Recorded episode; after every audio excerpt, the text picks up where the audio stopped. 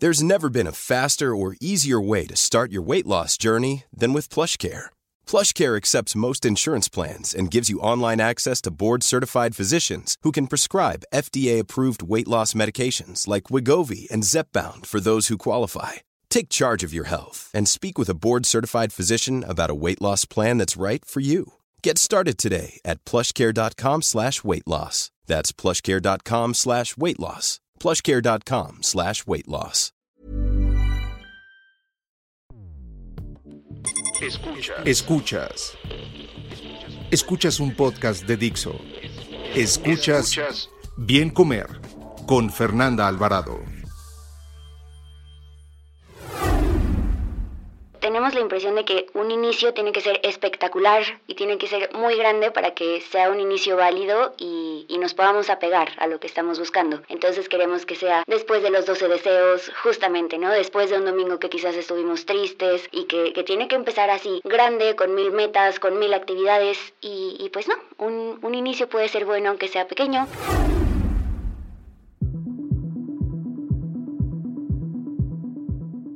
Año nuevo menos peso. Uno de los propósitos de año nuevo más comunes y menos cumplidos es el perder peso. Pareciera que todo primero de enero despertamos, eh, algunos un poco crudos, y fuéramos nuevas personas. Buscamos remedios rápidos, opiniones de influencers que generalmente se muestran con el privilegio de la delgadez, y nos planteamos metas muy ambiciosas. Comenzamos el año flagelándonos por todos los excesos cometidos el año anterior. Pero, ¿por qué nos importa tanto el peso y qué tan relevante es este para sentirnos bien con nosotros mismos? ¿Qué significa hoy en día el peso para los profesionales de la salud? Para platicar del tema, me honran con su presencia y en este primer podcast del 2022, por fin de manera presencial, mis queridas nutriólogas Carolina Tapia y Carla Jiménez, que seguramente a las dos las conocen. Carlita es No Me Gusta la Lechuga en Instagram y Caro es NutriGeek. Bienvenidas.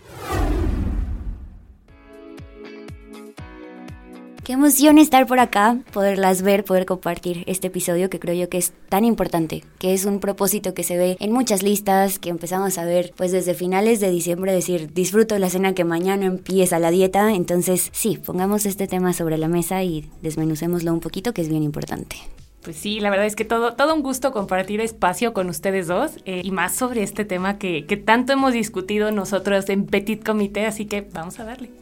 Yo quiero comenzar la plática. ¿Por qué nos importa tanto el calendario? O sea, ¿por qué en serio? Todos el lunes comenzamos la dieta y también el primero de enero, ¿no? Y no un martes o un 7 de febrero, ¿no? Tiene que ser como en inicio, o sea, el, el inicio, los ciclos. ¿Ustedes creen que vaya por ahí? Yo creo que es como aprendido, ¿no? La, te enseñan que la semana empieza el lunes, en el domingo de bajón y luego viene el lunes donde ya, por arte de magia, ese día se puede comenzar todo. Es algo aprendido de la cultura, coincido totalmente, le damos valor a un día de la semana arbitrariamente impuesto, pero creo que vale más la pena ponernos a pensar, realmente cuántos lunes he intentado comenzar algo y cuánto de estos lo he logrado. Entonces, ¿será el lunes? ¿Será mi enfoque? ¿Será que la meta que me pongo no es real?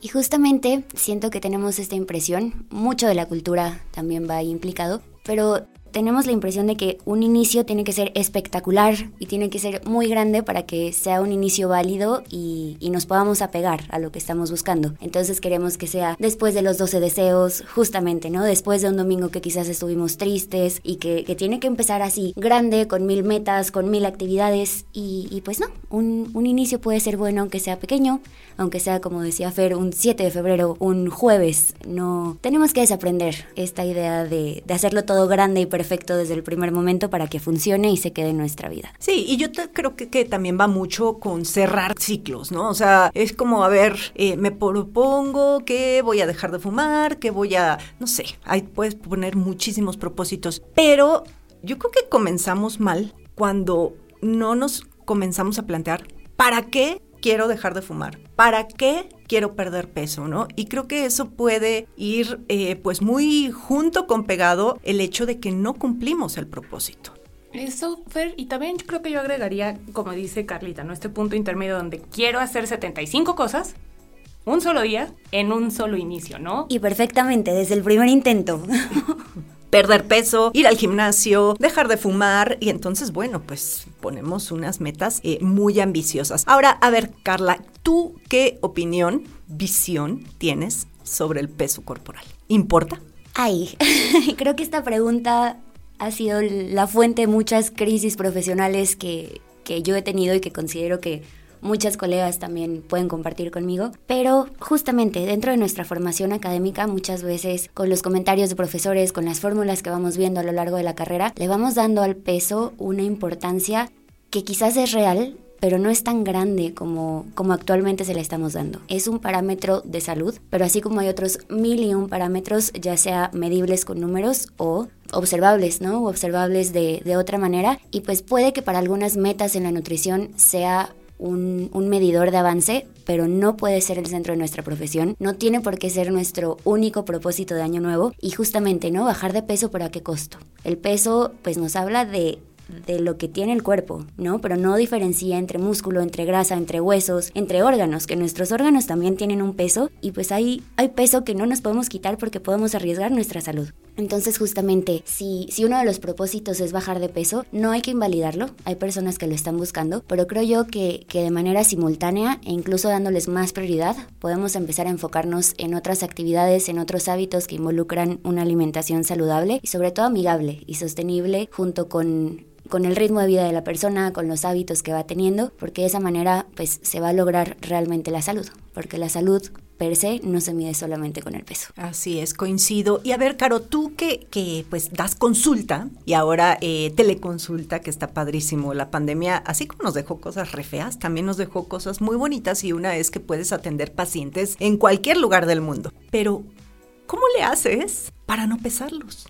Porque sé que a ti la báscula no es muy tu amiga.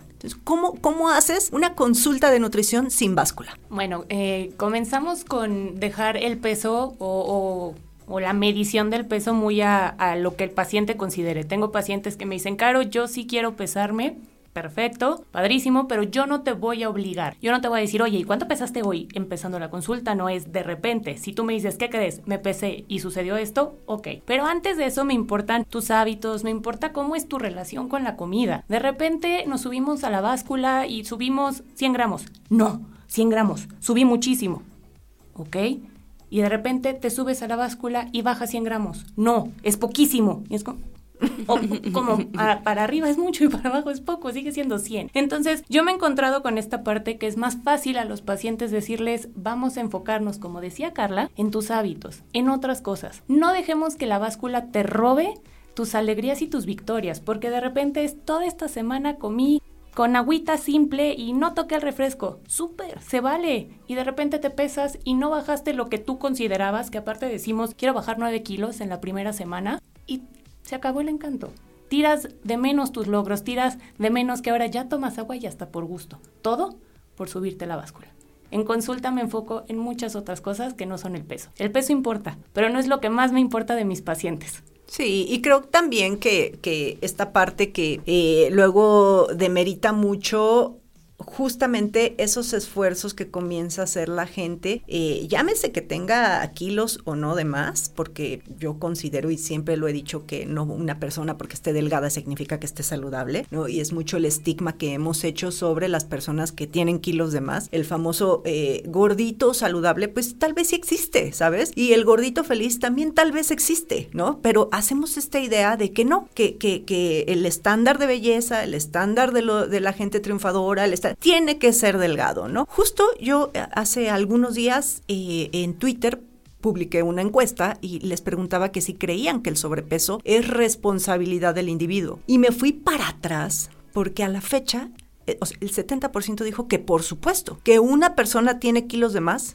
porque quiere y nosotras, las tres que estamos adentradas en, la nutrición actual, y no nada más en la nutrición, sino en todo el contexto y lo que involucra y las causas que no nada más son directas, causas subyacentes. Hay muchas cosas por las que una persona puede tener que los demás. Sabemos que no es cierto. Quizá sí habrá quien no le importe tener que los demás, pero a veces no quisieras tener menos kilos y, son otras las causas por las que no puedes. Entonces, a, mí me gustaría que me platiques un poquito de, esto, Carla. Yo creo que esa impresión que, que tenemos o que se tiene de repente este mensaje, ¿no? Del sobrepeso, eh, este tipo de condiciones son por falta de voluntad, son por flojera, son por, por indisciplina. Están obviando muchísimas otras cuestiones que rodean la alimentación de las personas. Porque si bien la persona es quien consume un producto, no es solamente su decisión. Detrás de, del consumo de ese producto está toda una cultura, todo un bagaje de creencias. Puede haber información que puede ser real, que puede no serla, que puede ser tal cual eh, lo que le dijo la tía, la abuelita, el primo, el tío en algún momento. Puede ser algo que leyó en internet, pero que quizás la fuente no era tan confiable o quizás sí lo era. Está también todo el aspecto económico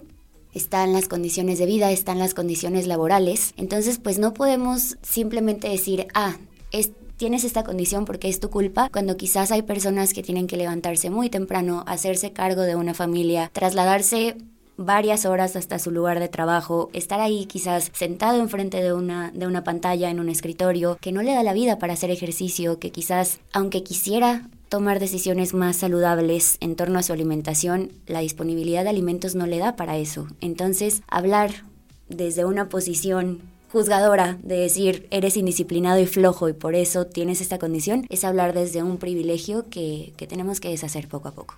¿Y querer perder peso, Caro, está mal? O sea, decir, a ver, yo no me siento a gusto con mi cuerpo, porque ahora vemos mucho eh, esta parte de, bueno, si ya hablas un poquito mal de alguien que tiene kilos de mal, gordofóbico, que entonces también nos vamos a los extremos, ¿no? O sea, existe el peso saludable, está mal querer bajar a ver, estoy hablando mal. No es bajar de peso, es cambiar mi composición corporal, que creo que eso es muy importante que lo entienda la gente. A ver, platícanos todo este, este revoltijo de preguntas que te acabo de hacer.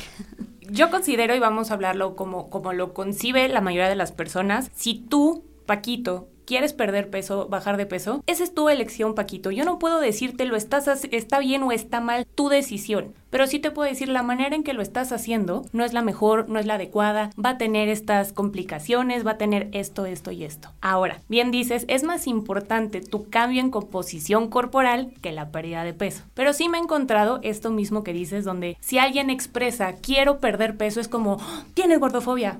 No como tal, porque a lo mejor sí quiero y porque a lo mejor lo voy a lograr o a lo mejor no. Pero no vengas de poncha globos a decirme que estoy mal cuando es algo que yo quiero.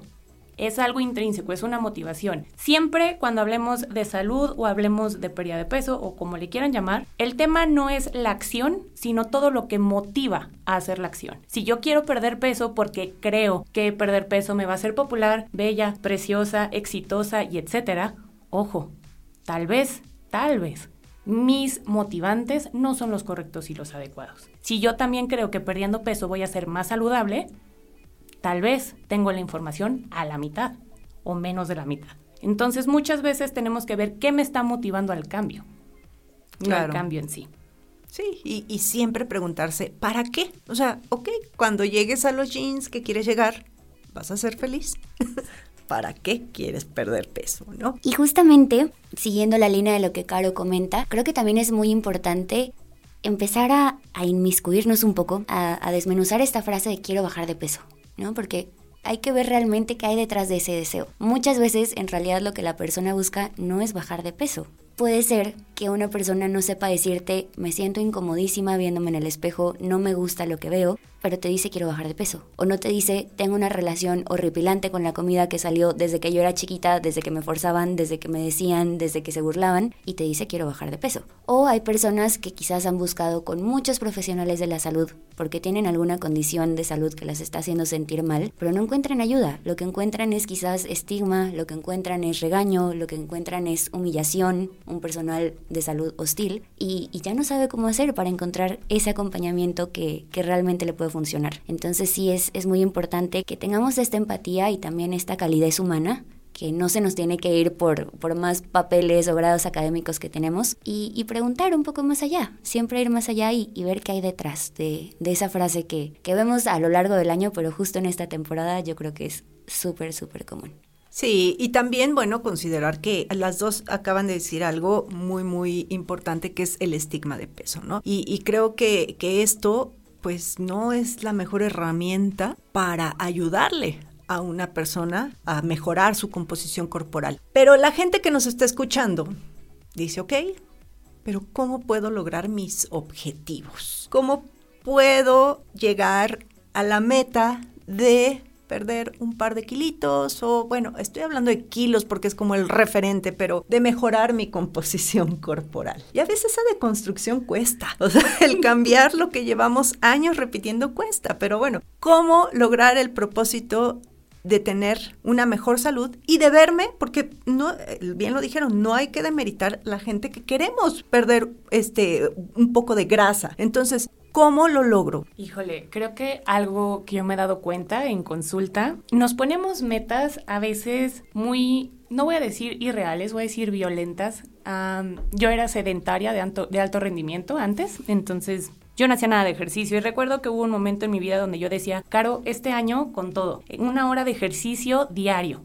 Siete días a la semana, siete horas de ejercicio, claro, a esta hora. Caro, durante 30 años de tu vida no hiciste ni una hora de ejercicio a la semana y a partir de mañana quieres hacer una diaria, no lo vas a lograr. Y eventualmente, tal vez yo soy mi propio eh, enemigo, pero me di cuenta que no podía lograrlo y apliqué el, bueno, ¿a qué sí me puedo comprometer? ¿Qué es mejor que cero? Yo, uno, un día a la semana, súper. El uno ya se volvía parte de mi vida y dije, ah, vamos al, al número dos y así poco a poco. Yo soy creyente del irle sumando poco a poco y no dejarte ir a las cosas grandísimas y violentas porque a veces, con inicios tan grandes y tan despampanantes, los finales son igual de abruptos. Sí, es, eh, coincido. Tú, Carlita, ¿qué, ¿qué, piensas al respecto? Yo tengo por ahí un mantra que me gusta mucho aplicar tanto conmigo como con las personas a quienes he acompañado en, en el proceso nutricional, que es que los cambios realmente se mantienen cuando se hacen desde el disfrute. ¿No? No desde el susto, no desde la satanización, no desde un te vas a enfermar si no lo haces, sino que sea hazlo porque está padre, porque te puede gustar, porque quizás esta manera de hacer ejercicio te va a poner de buenas y te va a a permitir, ¿no? Tener también estas ganas de volverlo a intentar mañana. Entonces, justamente, darle la oportunidad a distintas actividades de ver si te gustan, si no te gustan, de volverlo a intentar. Si es una persona quizás que, que, no consume verduras, pues no decirle, bueno, a partir de mañana tienen que ser 400 gramos porque eso dice la OMS, sino empezar con, ok, no comes verduras porque dices que no te gustan. Vamos dándole oportunidad a un par. ¿Cuáles quizás no te gustan pero no te disgustan, ¿no? Y decir, bueno, podría darle una oportunidad a tal y tal. Y quizás la persona se da cuenta de que en realidad lo que le disgustaba no eran las verduras, sino la manera en que las preparaba, ¿no? Entonces también hay desde el acompañamiento nutricional brindar opciones para que la persona pueda tal cual sumar acciones, sumar actividades, sumar alimentos a, a su día a día y que sea justamente desde el disfrute, porque así es más sencillito y más sostenible a largo plazo. Sí, pequeños cambios, grandes resultados. Y fíjate que eh, hace poquito di una plática a, unos chicos de, una universidad de Guadalajara, de donde eres tú, Carlita, y, eh, y, justamente una de las líneas que hay que, a la que hay que enfocarnos mucho los profesionales de la nutrición es en la orientación culinaria, porque creo que eso se lo dejan así como, ay, yo no soy chef, yo no sé cocinar, a mí ni me digan, pero es súper importante desde la planeación hasta lo que me estás diciendo que coma berenjenas, pero ¿cómo las cocino, no? Entonces, creo que es una labor también por parte de nosotros y por parte del público que quiere cambiar estos hábitos. Bueno, también pueden eh, eh, consultar al el señor Google ahí sí sirve, el señor YouTube también ahí sirve, en, en recetas, en buscar, a ver, quiero ver cómo se cocinan las berenjenas y van a encontrar muchísimas opciones. Caro, sé que tú tienes una aplicación justamente que ayuda a lograr estas metas. Así es, tengo una aplicación que se llama NutriGeek. Es una aplicación no centrada en el peso. ¿Qué buscamos? Buscamos que poquito a poco vayas logrando hábitos, metas, cositas chiquitas. Hay un reto, por ejemplo, de tomar agüita. Entonces, siempre hay alguien acompañándote en el proceso. Ese alguien claramente soy yo. Y te estoy dando retroalimentación donde dices, oye, Caro, me está costando trabajo tomar agua, pero aquí estamos echándole ganas. Los procesos acompañados son más sencillos y son mejor. Y como dice Carla, es desde el gusto. Entonces, es totalmente gratis. Anímense, la verdad, no porque la haya hecho yo, pero está súper bonita, tiene mucho corazón y la verdad es que se hizo con la idea de apoyarles a ustedes como personas que de repente dicen, sabes que ahorita no estoy en el lugar para agarrar y decir voy a ir a una consulta y un plan de alimentación, pero sí quiero moverme más. Vayan, métanse y hay retos de 7 días, de 20 días y a un par de sorpresitas por ahí. Un dato, un dato. El índice de masa corporal no fue creado para diagnosticar un peso saludable ni adecuado. Se introdujo a principios del siglo XIX con fines estadísticos, realizados por un matemático y no por un médico. Carla, ¿con qué te gustaría que se quede la audiencia? Justamente con esta parte, buscar cambios que mejoren la salud desde la amabilidad con, con uno o una misma, con el disfrute, con buscar y darle la oportunidad quizás a diferentes actividades que nunca habíamos intentado y que quizás si el peso sigue estando en la lista de propósitos, que no sea el primero. Podemos buscar otras cosas para anotar por ahí que, vayan por encima y que le abonen muchísimo más a nuestra salud. Me gusta. Caro. Yo les dejaría eh, a un lado, si tú ya como yo eh, estás harta, harto, arte de hacer listas de 12 propósitos y ahogarte con las uvas, vente a este lado oscuro donde te propongo que trabajes un año con una temática. Yo trabajo años con temáticas. Yo trabajo, este año quiero trabajar mi consumo de verduras y mi consumo de agua. Y tengo 12 meses para intentar estas dos metas. Y tengo a mi amigo San Google y tengo a mi amigo libros de, cocina que me pueden ayudar con estas metas. También el año pasado, por ejemplo, eh, salud mental. Todos aprendimos el año pasado que la salud mental es bien importante y esa también nos pega muchísimo con la alimentación y el peso. Y como dice Carla, hacerlo desde el goce, desde que me guste, desde que no lo sufra, porque si lo estoy sufriendo, por ahí no va. Así es, desde el amor propio dirían por ahí, ¿no? Y yo repito, preguntarnos, ¿ok? quiero perder peso y cuando lo logre, ¿qué va a pasar? ¿No? ¿Qué va a pasar cuando ya llegue a, a mi objetivo? Voy a ser feliz. Es lo único que me importa, ¿no? Dejar de ver el peso, como siempre lo he dicho, de, desde, desde un punto de vista de vanidad. Veámoslo desde la parte de la salud emocional, de la salud física y del disfrute. Yo les agradezco, no saben cuánto que hayan sido las primeritas del 2022. ¿Dónde te pueden encontrar, querida Carla? A mí me encuentran principalmente en Instagram, como no me gusta la lechuga. Por ahí compartimos pues información que considero que puede ser útil justamente con, estos inicios de año, información sobre nutrición, alimentación basada en plantas, eh, cualquier cosita, me pueden mandar por ahí un mensaje y con gusto nos encontramos. Caro. A mí me pueden encontrar en Instagram, en TikTok y en Facebook como NutriGeek. También me pueden encontrar en la aplicación que está disponible en la tienda de Apple y en la tienda de Android totalmente gratis y cualquier cosa tienen mi correo carolina.nutrigeek.mx para escribirme. Pues ya están, ahí están los datos de Carlita, de Caro y saben que a mí me pueden escribir en Instagram en arroba bien comer y también ando por ahí en YouTube en bien comer. Gracias. Gracias. Gracias. Dixo presentó Bien Comer con Fernanda Alvarado. La producción de este podcast corrió a cargo de Verónica Hernández. Coordinación de producción, Verónica Hernández. Dirección General, Dani Sadia. Las opiniones expresadas en este programa no pretenden sustituir en ningún caso la asesoría especializada de un profesional. Tanto las conductoras como Dixo quedan exentos de responsabilidad por la manera en que utilizan la información aquí proporcionada. Todas las opiniones son a título personal. Even when we're on a budget, we still deserve nice things. Quince is a place to scoop up stunning high-end goods for 50 to 80% less than similar brands. They have buttery soft cashmere sweaters starting at $50, luxurious Italian leather bags, and so much more. Plus, Quince only works with factories that use safe, ethical, and responsible manufacturing. Get the high-end goods you'll love without the high price tag with Quince. Go to quince.com slash style for free shipping and 365-day returns.